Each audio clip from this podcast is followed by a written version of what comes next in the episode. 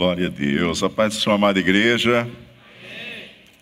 Glória a Deus. Que bom, já muitos irmãos já sintonizaram, já estão dando retorno de como está chegando o sinal nessa fase de testes.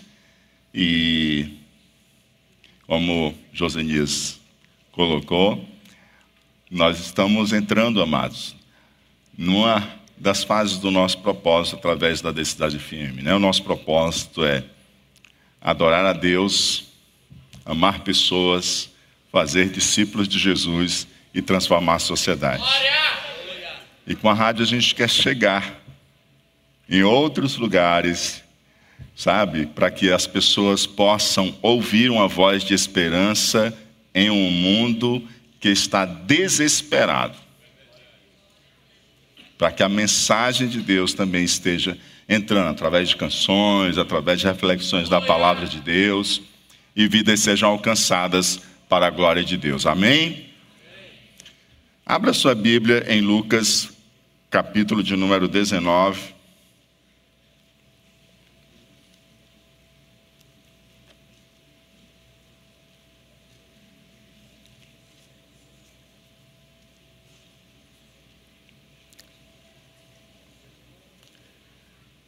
Verso de número 40 e sete.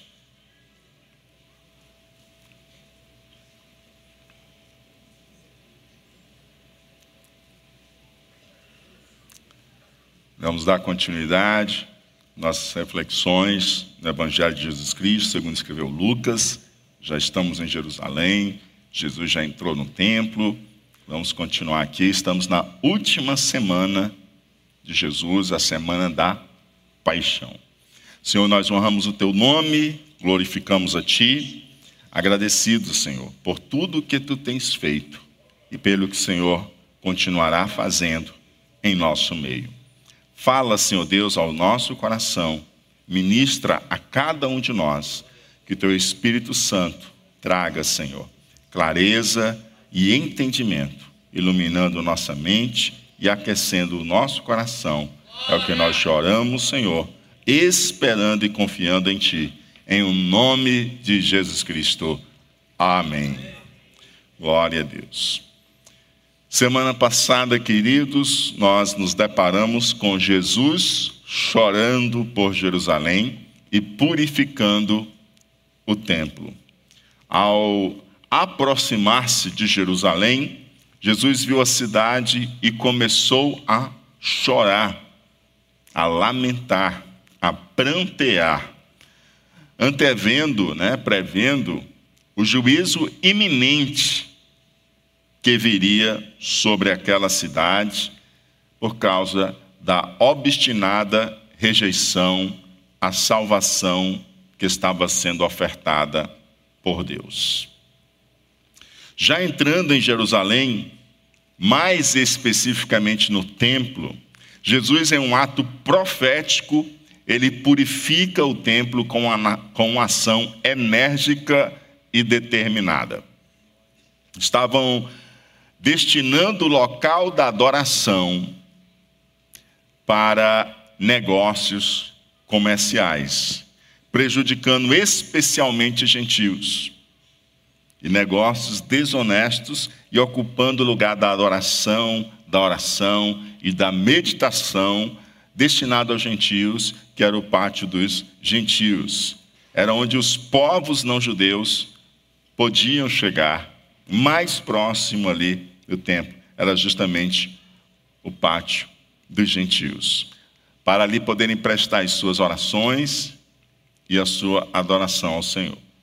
E é dentro desse contexto que nós chegamos no verso de número 47, que diz o seguinte: E todos os dias ensinava no templo, mas os principais dos sacerdotes e os escribas e os principais do povo procuravam matá-lo e não achavam meio de o fazer, porque todo o povo pendia para ele, escutando-o.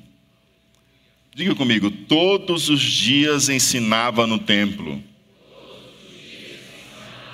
Olha só, Todo dia Jesus estava ali no templo ensinando.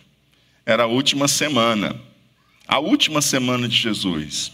Mesmo assim, Jesus permaneceu firme no seu propósito.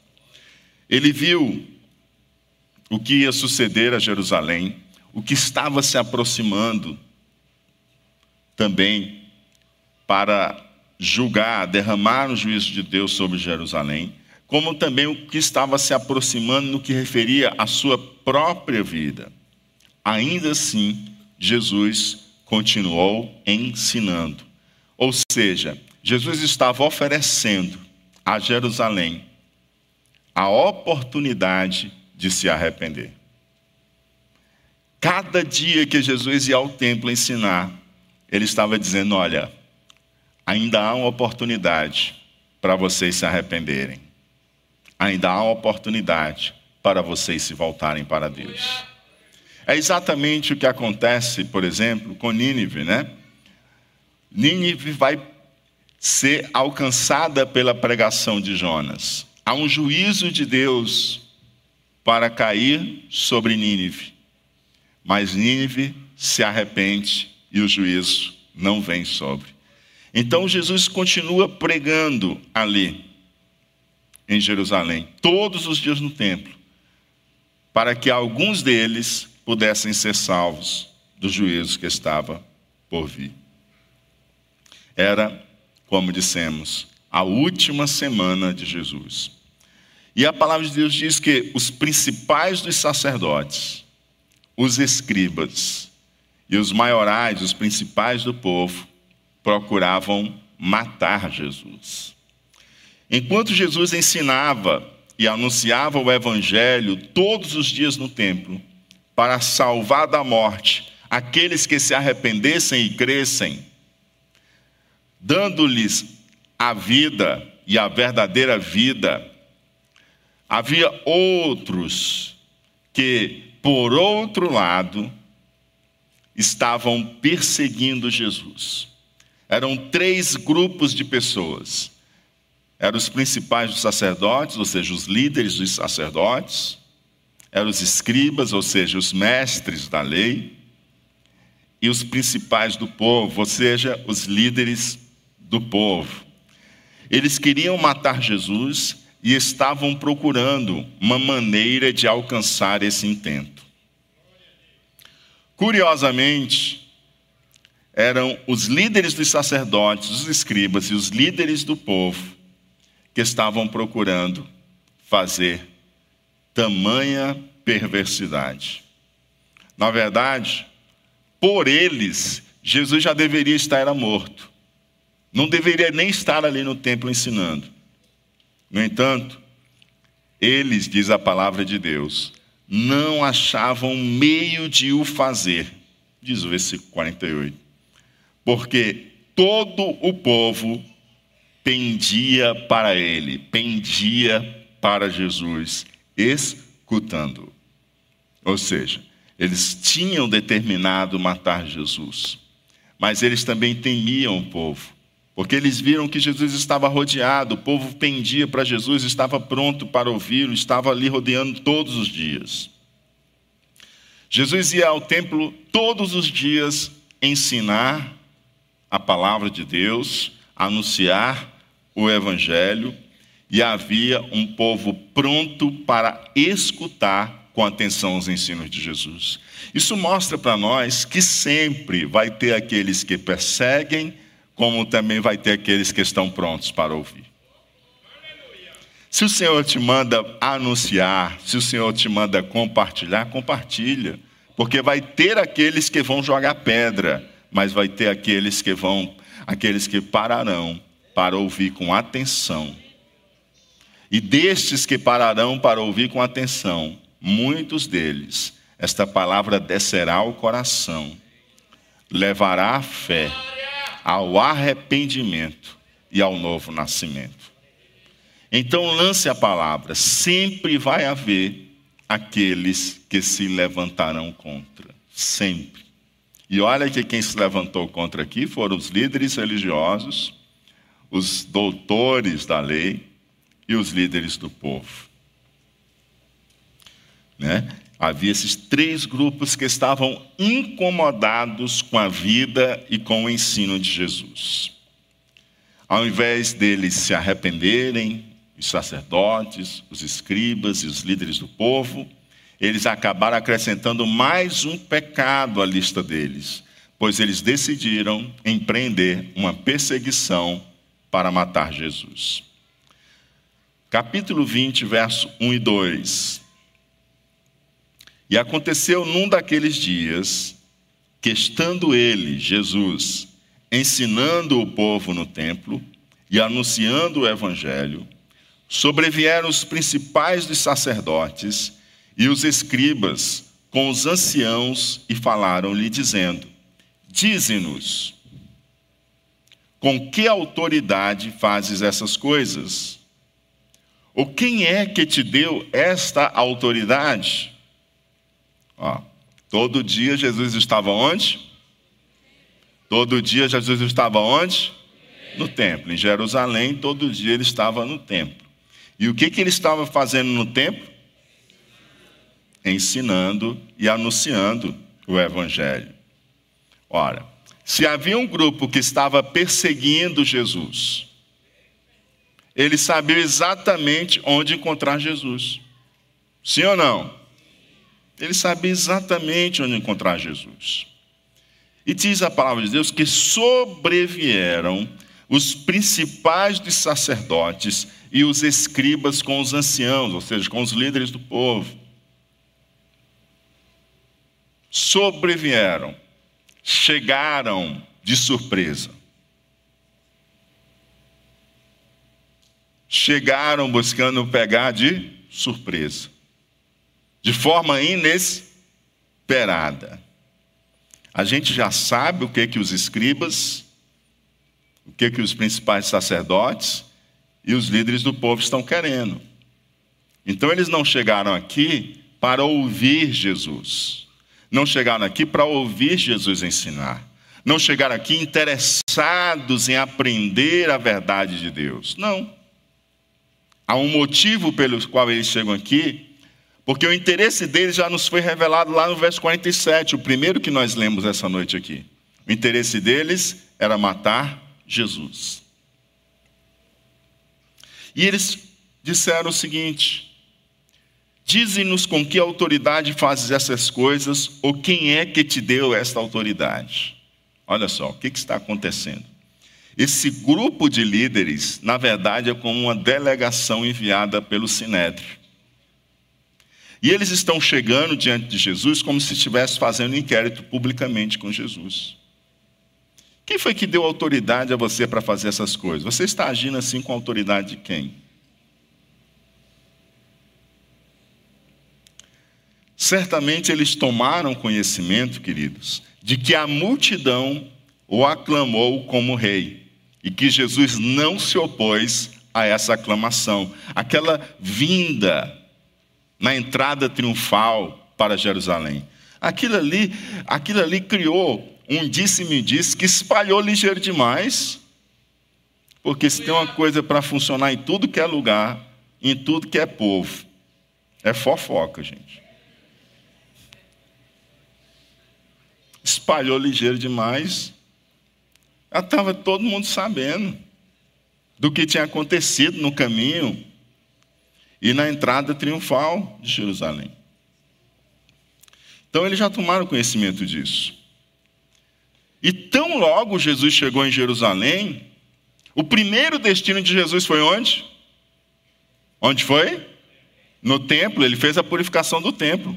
Qual foi o primeiro destino de Jesus em Jerusalém? O templo. E quando ele chega no templo, ele vê as coisas tudo em desordem, ele vê gente gananciosa, ele vê gente sem interesse na verdade. E o que eles querem só é lucrar, ganhar dinheiro, comercializar, mercandejando, tirando espaço dos outros povos poderem orar e adorar a Deus. E quando Jesus vê isso, ele age de forma enérgica como um profeta, purificando o templo com autoridade profética e messiânica. Com autoridade profética e messiânica. Ele cita Jeremias, ele cita Isaías. E ele sai fazendo tudo aquilo. Você imagina o seguinte: ele está no pátio dos gentios. O que, que há no pátio dos gentios? Há muita gente ali comprando e vendendo.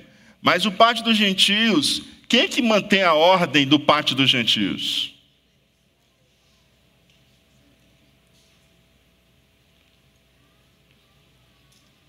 Os sacerdotes.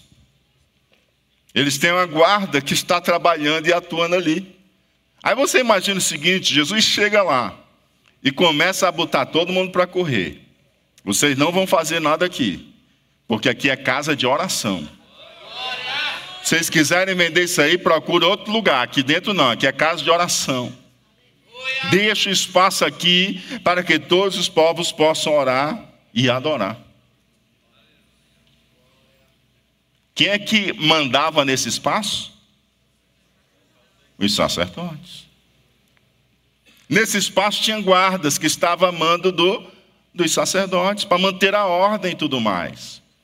E Jesus chega e diz assim: O que, que está acontecendo aqui? Bora acabar com isso aí, vamos embora, vamos embora, sai daqui, que aqui é lugar para oração, meditação e adoração.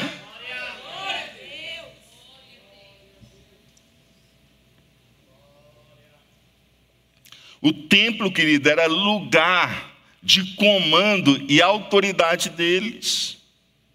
Então, quando Jesus está ensinando ali e chega toda essa comitiva, é para intimidar mesmo Jesus.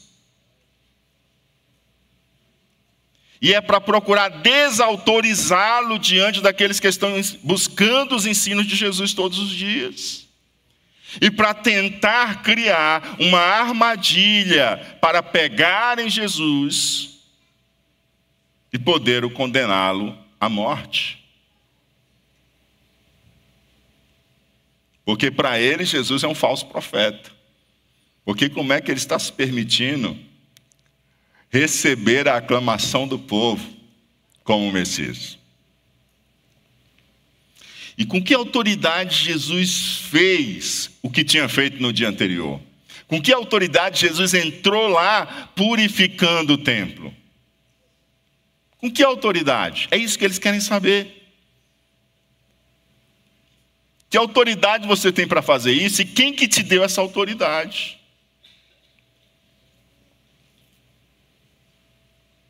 E com que autoridade você também está aí ensinando? Você aprendeu na escola de que rabino?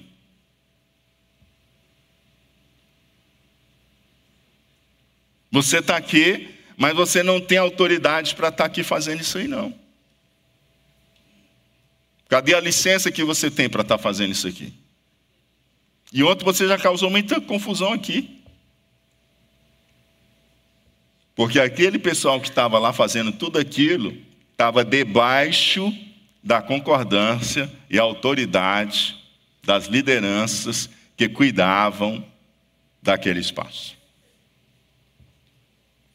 E eles sentiram-se incomodados e ofendidos, porque Jesus chegou e disse: Não é assim na casa do meu pai. Minha casa será chamada casa de oração. E vocês estão fazendo um covil de ladrões. Porque eram gananciosos.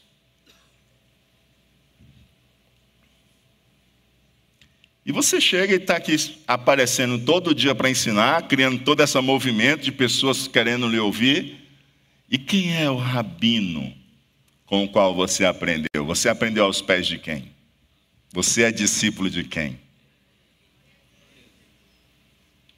Quem é você? Qual é a autoridade que você tem e quem foi que te deu autoridade para fazer as coisas que você está fazendo?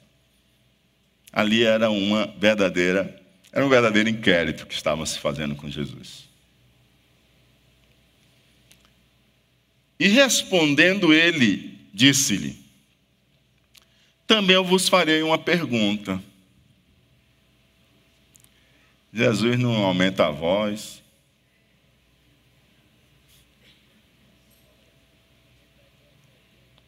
Ele só diz o seguinte: Eu também vou fazer uma pergunta a vocês. Dizei-me, pois, o batismo de João era do céu ou dos homens? Hum. O batismo de João era do céu ou dos homens? Vocês são líderes eclesiásticos, vocês cuidam da adoração, vocês ensinam o povo. Então agora eu quero saber o seguinte: é impossível não tomar uma decisão sobre João. O batismo dele era dos céus ou dos homens?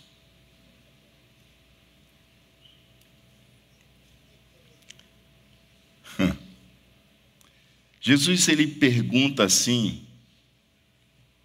a eles: com qual autoridade João batizava? Vocês estão querendo saber que autoridade eu tenho e quem me deu autoridade? Pois eu pergunto agora a vocês: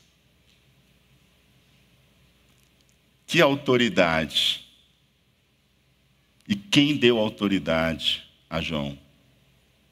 Foi o céu ou foram os homens? A autoridade ministerial de João Batista veio do, céu, veio do céu ou veio dos homens? Olha a pergunta que Jesus deixa para eles. E você imagina aquela multidão que estava aprendendo com Jesus, agora ela para e virou uma plateia de um dilema que está acontecendo ali. Jesus colocou um dilema na mão deles. Mas quando Jesus coloca esse dilema na mão deles, Jesus também está concedendo eles, a eles a oportunidade de encontrarem a resposta da própria pergunta que eles fizeram. Sabe por quê? Porque Jesus ele continua concedendo oportunidade àqueles que querem se arrepender. Eles chegam tão altivos, tão intimidadores. Nós somos o poder desse local. E Jesus mantém e diz: eu vou dar a eles mais uma oportunidade. Eu vou fazer com que eles mesmos encontrem a resposta. Afinal de contas, isso era algo que Jesus fazia com muita maestria. Muitas vezes ele respondia fazendo perguntas para conduzir as pessoas à resposta correta.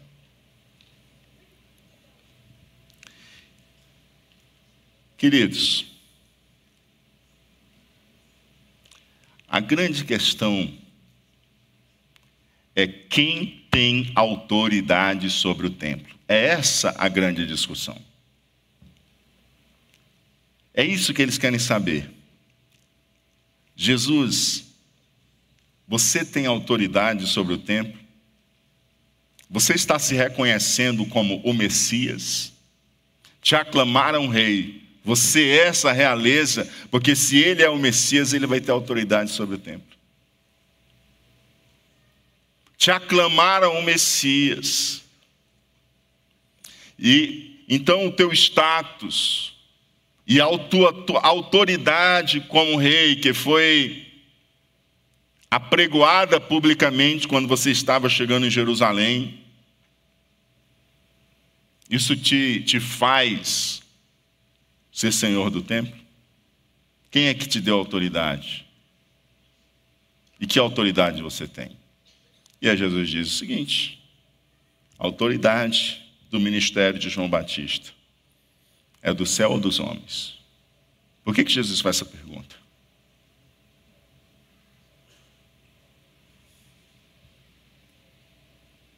Porque o ministério de João Batista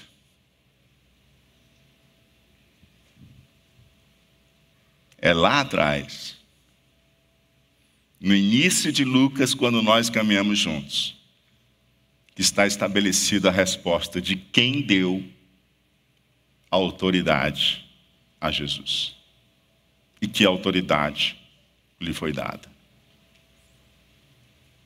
Quando Jesus entra no Jordão e João Batista o batiza nas águas, o céu se abre e ouve-se uma voz do céu que diz: Este é o meu filho amado, em quem me comprazo.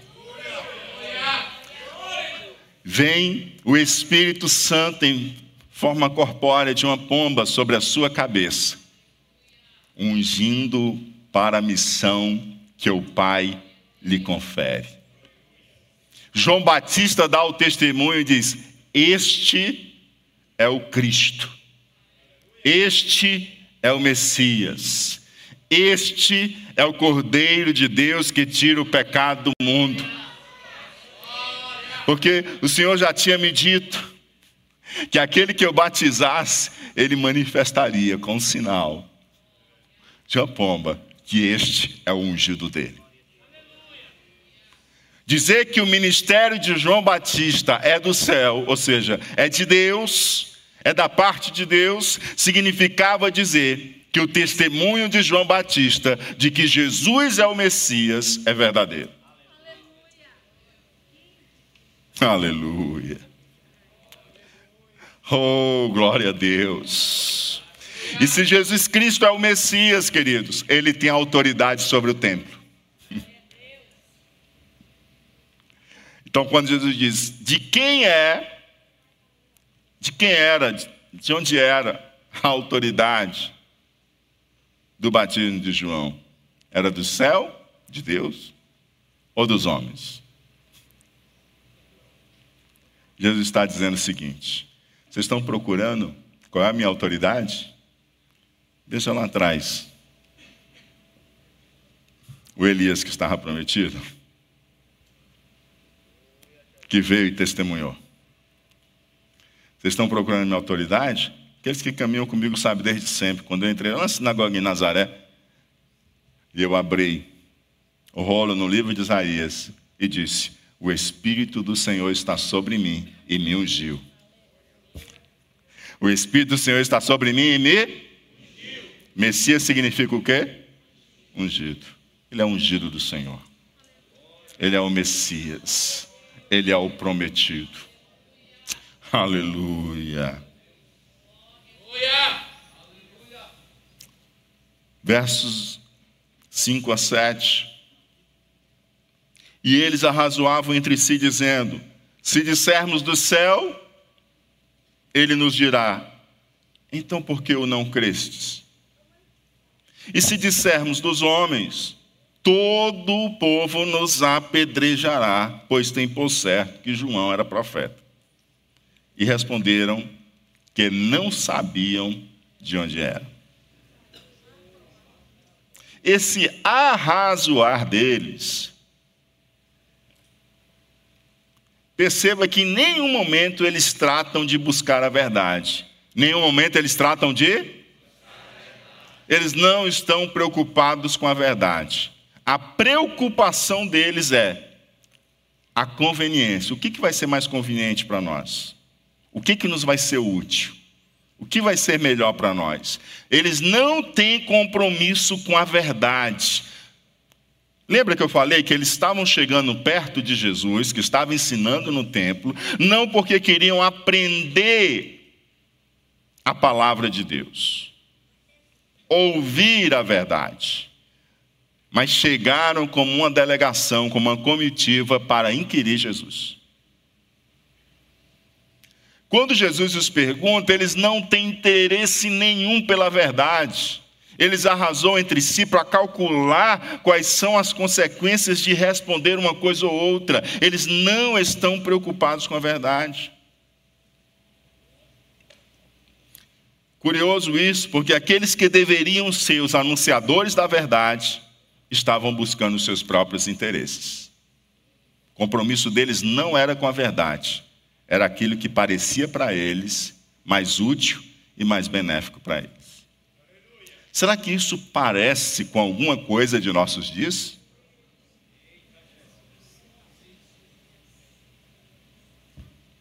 As pessoas descompromissadas com os fatos e com as verdades, e cada vez mais o controle das narrativas para poder alcançar o seu próprio fim. Fazer isso é se assemelhar a estes aqui, que estavam perseguindo Jesus e querendo matá-lo. Um servo de Deus, ele tem uma postura diferente. Em Salmo nós lemos: Quem habitará no monte santo do Senhor? É aquele que jurando, ainda que com dano seu, permanece fiel.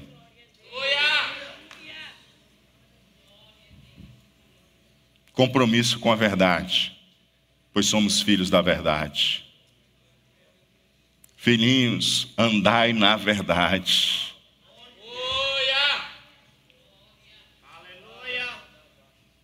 O diabo é o pai da mentira. O caminho da mentira não convém a nós. E também não podemos ser dirigidos e atraídos pelo desejo do nosso próprio ventre nossas aptidões, nossas paixões, nossos desejos. Não! Nós precisamos ter compromisso com a verdade eterna, nós precisamos ter compromisso com a verdade de Deus. Olha a diferença de Estevão, amados. Estevão não estava preocupado com quais seriam as consequências da verdade ele levanta-se, ele anuncia o Evangelho, ele prega o Evangelho, sabendo que aquilo poderia custar a sua vida, e foi exatamente o que custou. Ele foi apedrejado e morreu por anunciar a verdade e colocar-se ao lado da verdade, por amor a Jesus. Enquanto estes que cuidavam do tempo, estes que deveriam ser zelosos da lei, estes que deveriam ser zelosos das virtudes, da verdade, da justiça, estavam brincando com os fatos para trazer aquilo que lhe era mais conveniente.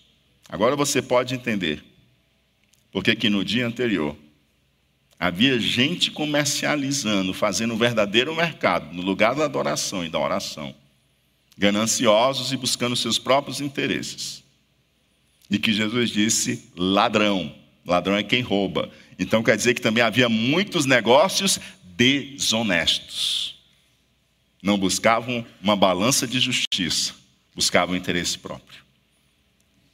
Se quem autorizava não tinha compromisso com a verdade com a justiça, por que, que os que estavam debaixo da autoridade deles teriam compromisso com a verdade e com a justiça.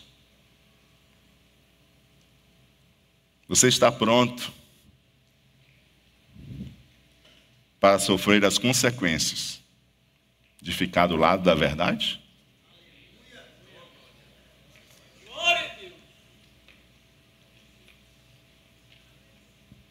Você foi chamado para andar na verdade. Aleluia. Eles pensaram, discutiram, argumentaram entre si e perceberam que as duas opções de resposta possíveis colocavam eles em xeque-mate. A questão só tinha duas opções para responder, A ou B. Eles anularam. Só tinha A ou B. Veio do céu ou dos homens, não tinha uma terceira. Se dissermos do céu, ele nos dirá. Então por que não crestes? Se a gente disser que é do céu, a população vendo, Jesus vendo, e eles aqui, mas se a gente disser que é do céu, então, assim, né? Ele vai dizer, então por que a gente não crê que ele é o Messias? E por que a gente também não crê no ministério de João Batista? Por que a gente também se colocou contra o ministério de João Batista? E a população vendo aquilo, né? o povo vendo. Mas também, por outro lado, se a gente disser que é dos homens, esse povo aí todo vai apedrejar a gente. Porque esse povo aí todinho diz que João Batista é um profeta. Oh.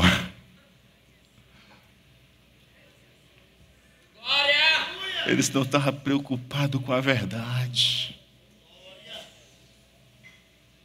Eles não acreditavam que o ministério de João Batista era um ministério do céu.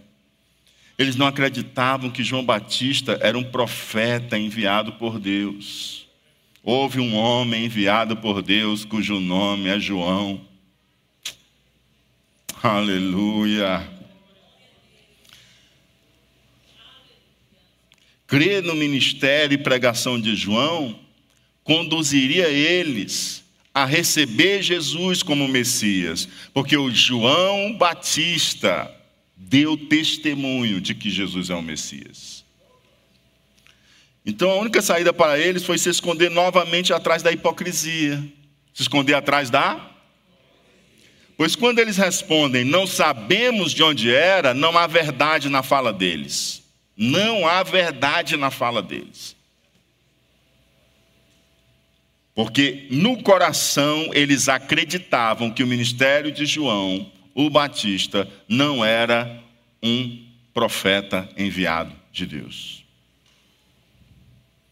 É apenas uma resposta evasiva para esconder que eles desacreditavam no ministério de João Batista.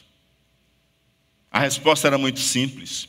Se vocês não acreditam que o ministério de João Batista foi feito com poder do alto, vocês não acreditarão também que o meu ministério é do poder do alto. Porque assim como João Batista exerceu o ministério dele, da parte do céu, eu também o faço, porque ele deu testemunho de mim. Ele foi enviado como precursor para abrir o caminho do Senhor. Como vocês creem no coração de vocês que o ministério de João Batista é dos homens, vocês não têm olhos para ver a revelação máxima de Deus sobre a terra, que sou eu, Jesus, ungido de Deus. É isso. Em outras palavras, é justamente isso que Jesus está mostrando para eles. Vocês são cegos para me ver, porque vocês não creem nos profetas que são enviados por Deus. Vocês são cegos para me enxergar, porque vocês não creem nos profetas que são enviados por Deus. Se vocês não creem nos profetas que são enviados por Deus, vocês também não crerão em mim. E aí Jesus, diante da resposta deles, diz: Tampouco vos direi com que autoridade faço isto. Se vocês não me abrem o coração, para revelar aquilo que vocês creem, tampouco eu revelarei a vocês. Se vocês abrissem o coração para revelar-me o que está nele, eu estou aqui para ajudar vocês a enxergarem. Mas aqueles que caminham na, nas, no solo da hipocrisia não podem experimentar a verdade que eu quero presentear. Quem quer receber da revelação que eu tenho, precisa abandonar a hipocrisia e pisar no solo firme. Porque antes você negue do que você fique com respostas falsas e evasivas. Porque na negação você tem admissão do seu pecado de incredulidade. E é na admissão que é o primeiro passo para que você possa se arrepender. Mas quem nega a realidade, não há, não há nem espaço para arrependimento. Quem apresenta uma falsa proposta e não o que está no coração, não tem espaço para arrependimento e para mudança. Tampouco vos direi com que autoridade faço isto. Eles tentaram armar contra Jesus e eles saíram envergonhados. Jesus deixou muito clara nessa resposta de que ele tem autoridade sobre o templo. Mas aqueles homens entenderam que aquele pedaço ali estava debaixo da autoridade deles. Se Jesus entrar na sua casa espiritual. Se Jesus entrar no seu coração e começar a fazer uma bagunça, virar a mesa, expulsar demônio, demônio que eu digo os ladrões, vendilhões que estão dentro de nós, né? Não demônio no sentido no sentido de espírito maligno, porque eles não têm espaço para morar na vida de um crente. Mas se ele entrar na sua vida e expulsar esses vendilhões, fizer uma bagunça dentro de você, como que você vai agir? Será que você vai fazer como aqueles que uh, se sentiam o dono do pedaço, o dono do templo? E começaram a inquirir Jesus e a querer colocar ele no canto da parede para prendê-lo, arrastá-lo e crucificá-lo? Será que você diz, peraí, Jesus, aqui é contigo não, essa área aqui é só comigo, deixa comigo aqui. Ei, Jesus não aceita viver em sociedade com você. Ou ele é dono de tudo, ou de nada. Ou você deixa ele ocupar completamente a sua vida e mandar em cada pedacinho do seu coração.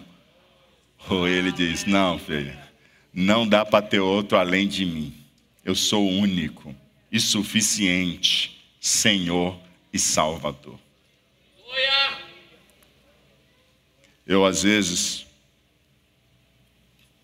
Deus, espera aí, Jesus, espera aí. E aí essa palavra, ela lembra a gente. Espera aí, não. Pode virar a mesa. Pode botar para fora o que tem que botar para fora. Pode colocar em ordem. Porque Ele é quem é dono desse templo espiritual que Ele comprou com o seu sangue. E às vezes você corre desesperado para orar: Senhor, deixa que o templo é meu. Eu estou trabalhando, eu estou purificando, eu estou botando em ordem, porque a casa é minha.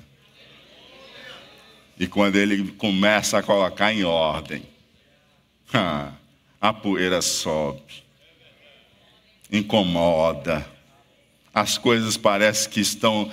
Cadê ele? É, é porque ele está aí mesmo fazendo essa bagunça para poder ficar consertado. É porque ele está aí mesmo fazendo esse mexido todo para poder colocar as coisas em ordem. Acabando com o mercado e fazendo de fato um lugar de adoração, oração e meditação para a glória do nome dele. E com que autoridade ele faz isso?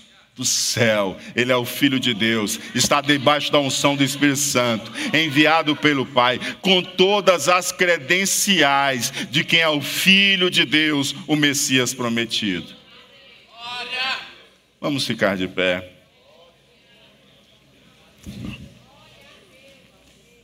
Aleluia.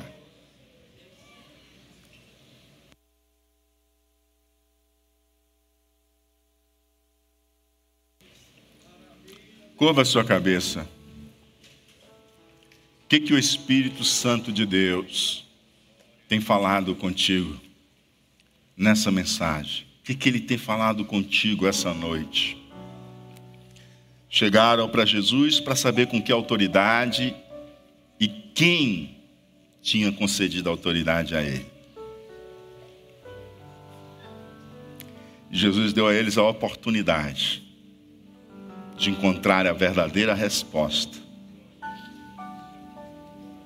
Porque Jesus estava procurando mais uma vez derramar graça sobre aqueles que estavam com desejos desgraçados de perseguição e morte. Mais uma vez, Jesus está entre nós, buscando derramar graça sobre as nossas vidas. Que, que você ouviu de Deus hoje? O que, que ele tem falado com você e o que, que ele tem pedido de você e que passos você vai dar diante disso.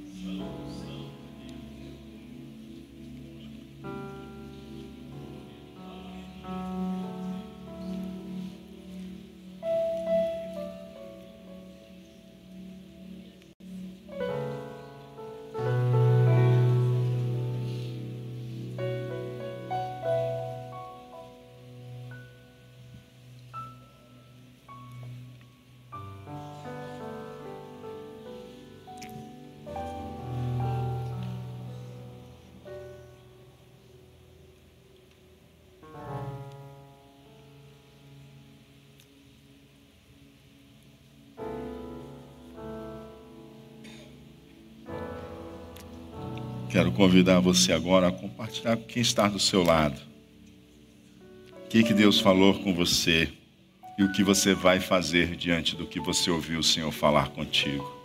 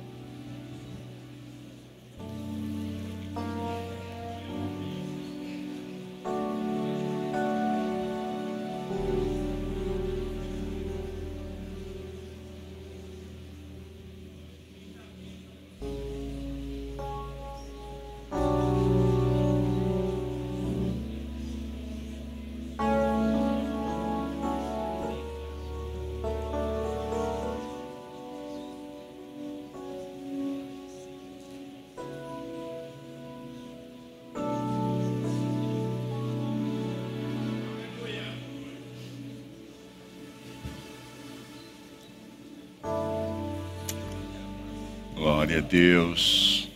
Glória a Deus. Eu tenho um convite também para você que está aqui com a gente hoje.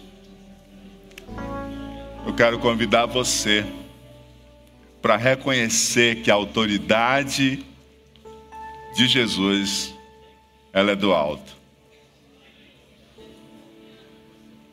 Quero te convidar a receber Jesus, reconhecendo que a autoridade dele é do alto.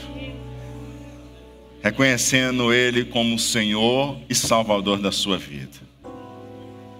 Você que quer receber Jesus como Senhor e Salvador da sua vida, entregar a sua vida a Ele, para que Ele entre e coloque em ordem o que só Ele consegue colocar em ordem. Perdoar seus pecados, escrever o seu nome no livro da vida e construir uma nova história com você.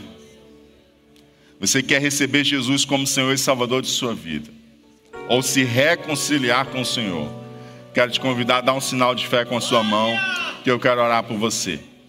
Você quer se reconciliar com o Senhor, receber Jesus como Senhor e Salvador da sua vida, dá um sinal de fé com a sua mão, que eu quero orar por você. Quero orar por você, quero apresentar você ao Senhor Jesus. Quero participar desse momento tão especial da sua vida. Um momento que você vai ter uma transformação. Seu pecado vai ser perdoado. Seu nome vai ser escrito no livro da vida. Você quer receber Jesus? como Senhor e Salvador de sua vida, dá um sinal de fé com sua mão. Ele diz assim: ó, a todos que o receberam, ele deu o poder de serem feitos filhos de Deus. Aleluia. Alguém? Curva a sua cabeça. Senhor, nós te honramos. Tu és Deus. Não há outro além de ti. E nós reconhecemos, nós reconhecemos, Senhor Deus, que a autoridade do Senhor é uma autoridade legítima, é uma autoridade do céu. Tu és o Messias prometido, sim, tu és o ungido, o Rei dos reis e Senhor dos senhores. Tu tem, tu tem autoridade, Senhor Deus, para entrar ali no templo, porque o templo é teu. E tu tens autoridade para entrar na nossa vida e fazer o que bem te apraz, porque nós somos teus. Nós somos teus. Nós somos templo e morada do Espírito Santo de Deus. Entra, Senhor Deus, fazendo aquilo que te apraz. Muda, Senhor Deus, aquilo que precisa ser mudado. Transforma, Senhor Deus, aquilo que precisa ser transformado. Glorifica, Senhor Deus, o teu nome em nossas vidas e que a tua vontade se cumpra em nós, em o nome de Jesus Cristo, pois tu és Deus e não há outro Deus além de ti, em nome de Jesus. Amém e amém.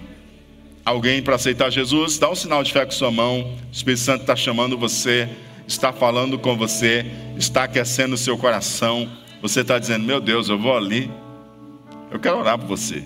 Deus quer fazer uma mudança na sua vida.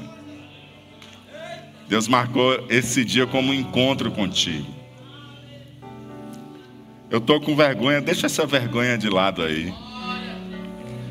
Maior que Deus tem para fazer na tua vida. Deixa essa vergonha de lado, porque Deus quer honrar você. Honre a Ele e você vai ser agraciado pela honra, pela salvação que só Ele pode dar.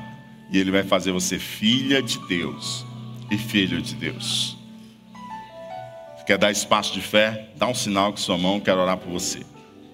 Quero orar por sua vida.